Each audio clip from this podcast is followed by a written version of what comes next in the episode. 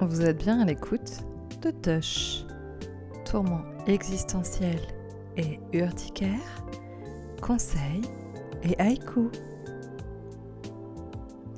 Mais dites donc, ne serait-ce pas une nouvelle année qui débute? Ne serait-ce pas le moment parfait, l'alignement idéal de nos planètes respectives?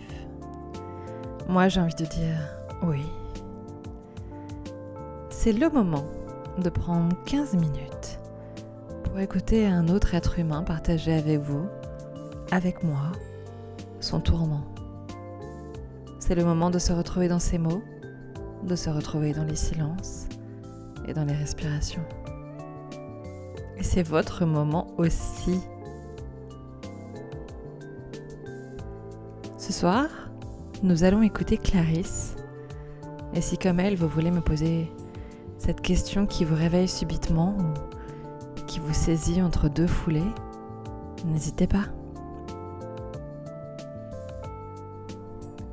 Tosh précise qu'elle n'est pas psychiatre, colloque, cothérapeute, canaliste, copraticien, mais sensible aux autres, aux émotions et à l'introspection.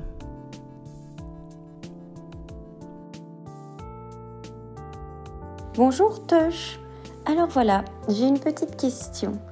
Je suis une femme d'une petite quarantaine d'années, récemment divorcée de quelques temps, et je redécouvre euh, malgré moi les affres de la vie sentimentale.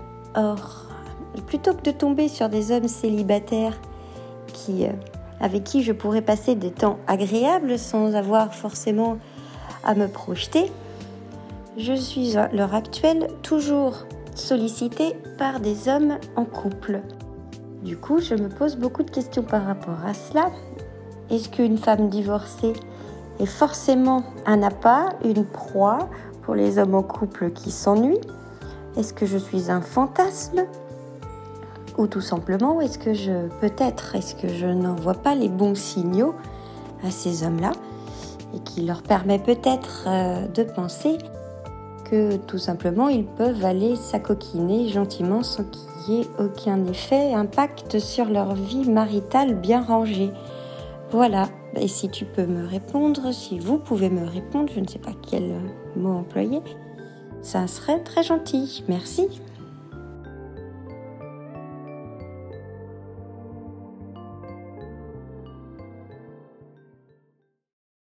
Très chère Clarisse, je te remercie énormément de ta confiance et du partage de ton tourment. Et quel tourment Je pense que de nombreuses femmes le ressentent au quotidien. Ton tourment soulève de nombreuses questions. Et qui dit nombreuses questions dit nombreuses hypothèses. Chère Clarisse, je tiens à te féliciter pour ton analyse et ta capacité de recul dans cette situation, car chacune des hypothèses que tu mets en avant pourrait être une réponse parfaite. Tout d'abord, j'entends dans ton interrogation ton souhait de ne pas te projeter, ce qui est assez compréhensible après une rupture telle qu'est le divorce. D'ailleurs, tu décris la vie maritale comme bien rangée. Tu ne le vois pas, mais je fais ici des guillemets avec mes doigts. Et oui, c'est complètement ringard. Es-tu soulagée d'être divorcée? As-tu envie de refaire couple? De t'engager dans une relation Est-ce que ce ne sont pas plutôt les hommes en couple qui t'attirent afin de te protéger du risque d'engagement? C'est une première hypothèse intéressante, qu'en dis-tu? Tu peux tout à fait avoir besoin de transition après ton divorce. C'est sûr qu'un homme déjà marié ne risque pas de se mettre à genoux au flunch. Est-ce que tu vas au flunch? Je peux aussi émettre l'hypothèse que tu es plutôt jolie et séduisante, naturellement, que tu t'entends bien avec les hommes, que tu bois des pintes, que tu ris et que tu as des opinions sur plein de choses. Et dans certains esprits, une femme libre et indépendante, qui a le malheur en prime d'être dotée d'un sens de l'humour, est une femme libérée, sexuellement s'entend. Et pour ces mêmes esprits, une femme libérée sexuellement s'entend. C'est une femme ouverte à tout, pour tout, sans qu'il ne soit question de son désir ou même de son choix. Juste open à tous. Sur un malentendu, le retour des guillemets, le retour du ringard. Il est donc fort probable que tu sois effectivement un fantasme pour ces hommes à la recherche de quelque chose qu'ils n'ont pas, qu'ils n'ont plus, ou qu'ils ont, mais qu'ils s'évertuent à ne pas voir. Il est aussi possible que ton assurance puisse un peu refroidir les ardeurs des hommes célibataires, qui eux peuvent craindre d'être rejetés, et font donc assez peu le premier pas, hormis sur les applis de rencontre. Vaste sujet que ce dernier.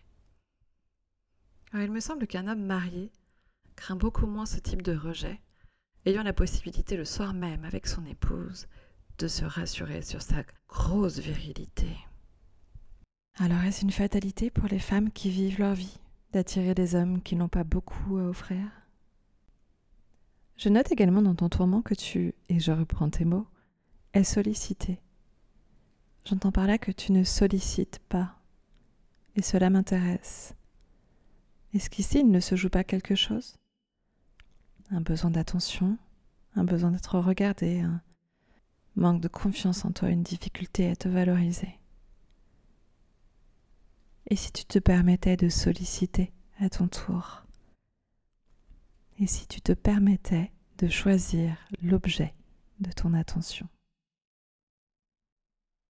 Très chère Clarisse, Tosh t'invite à suivre ton instinct, à être aussi libre que tu le souhaites, à faire tes choix, à échouer, à te faire confiance, à chercher par toi-même et à oser dire non merci. Tosh t'invite aussi à oser faire le pas. Il n'y a pas de recette secrète, malheureusement, pour distinguer un homme marié d'un autre lors d'une rencontre.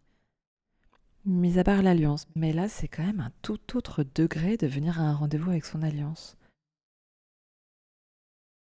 Toutefois, tu peux aussi mettre les pieds dans le plat en demandant tout de go si il vit dans un studio, deux pièces, ou s'il vit dans une maison, quatre pièces, si son matelas mémoire de forme a la forme de sa femme.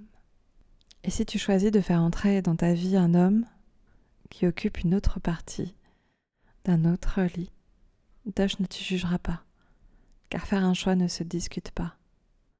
Mais Tosh t'invite à ne pas dépendre du rythme de l'autre, surtout si ce rythme est lui-même dicté par une vie de famille bien rangée. Garde en tête qu'être l'autre, ça peut surtout vouloir dire attendre. Et la vie est longue quand on attend.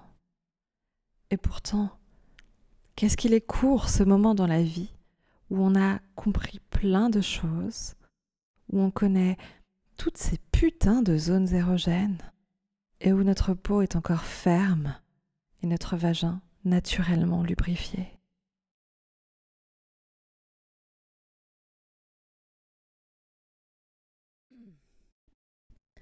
Très chère Clarisse, voici mon haïku pour toi. Tel un mantra, il t'accompagnera.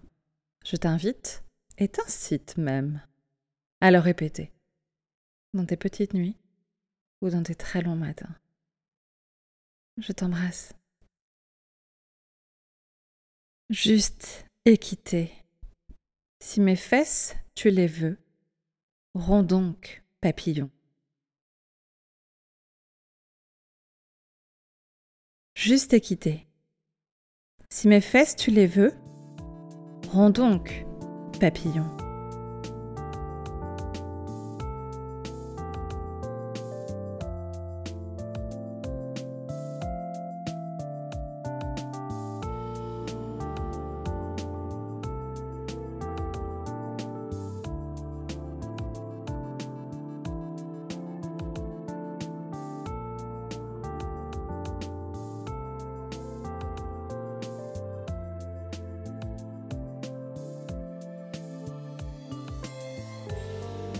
Merci d'avoir écouté Tush.